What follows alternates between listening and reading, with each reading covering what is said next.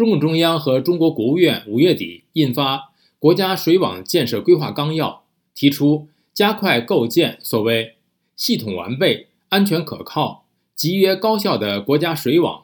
并且要求要在二零三五年基本形成国家水网总体格局，国家水网主骨架和大动脉逐步建成，省市县水网基本完善。但是，水利专家们担心，调动水资源不仅成本高昂。还可能会产生难以预料的灾难。下面是宇宙分享美国之音记者松仁的报道。好的，松仁的报道引述中国水利部部长李国英的话说：“这是充分发挥超大规模水利工程体系的优势和综合效益，在更高的水平上保证国家水安全，全面建设社会主义现代化国家。”但是，路透社引述水利专家的话说。中国政府出台的超级水利工程计划不仅耗资巨大、破坏环境，而且很可能让南方很多地区供水受阻，需要兴建更多的基础设施予以应对。路透社引述澳大利亚墨尔本大学地理学教授王耀林的话说：“他们到目前为止所做的就是通过工程的办法来试图实施供水，但是中国可以减少用水，提高用水的效率。”这样就不需要建造超级引水工程。王耀林教授还表示，中国在过去五年中实行了一百多个引水工程。路透社引述专家的统计报道说，去年中国固定水资产投资超过一点一万亿元人民币，约合美元一千五百四十亿，比前一年增加百分之四十四。今年第一季度，中国固定水资产投资又增加了百分之十五点六。达到四千零七十亿元人民币，而且官员还表示，后续投入的资金会更多。牛津全球协会专门研究中国水资源问题的研究员吉纳维夫·唐纳隆梅对路透社说：“兴建这些超级项目的成本很可能继续攀升。”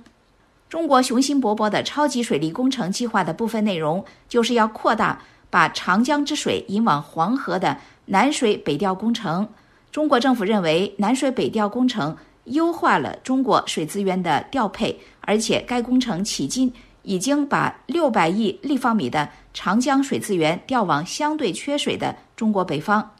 但是，由于南水北调只是单向引水，一旦长江水位降低或者断流，就像去年长江遭遇的情况那样，南水北调工程却无法进行北水南调。路透社引述专家的话说。中国过分依赖像南水北调这样的工程来引水，有可能把一处缺水之地转移到另外一处而已。墨尔本大学的王耀林教授认为，南水北调和三峡等超级工程都可能引发后果难以预料的连锁效应，而解决这些问题又要耗费巨资推出新的工程项目。例如，南水北调中线工程的丹江口水库调水之后，导致下游。汉江水位和流量下降，迫使当局斥资六百亿元人民币兴建一条新的水道，把丹江口与三峡水库连接起来。松仁的报道还说，路透社在报道中指出，去年中国南方的旱情十分严重，长江及其支流多处出现了断流。尽管今年的旱情可能会低于去年，但是中国国家气象局已经警告，中国中部和西南地区很可能再次遭受旱灾之苦。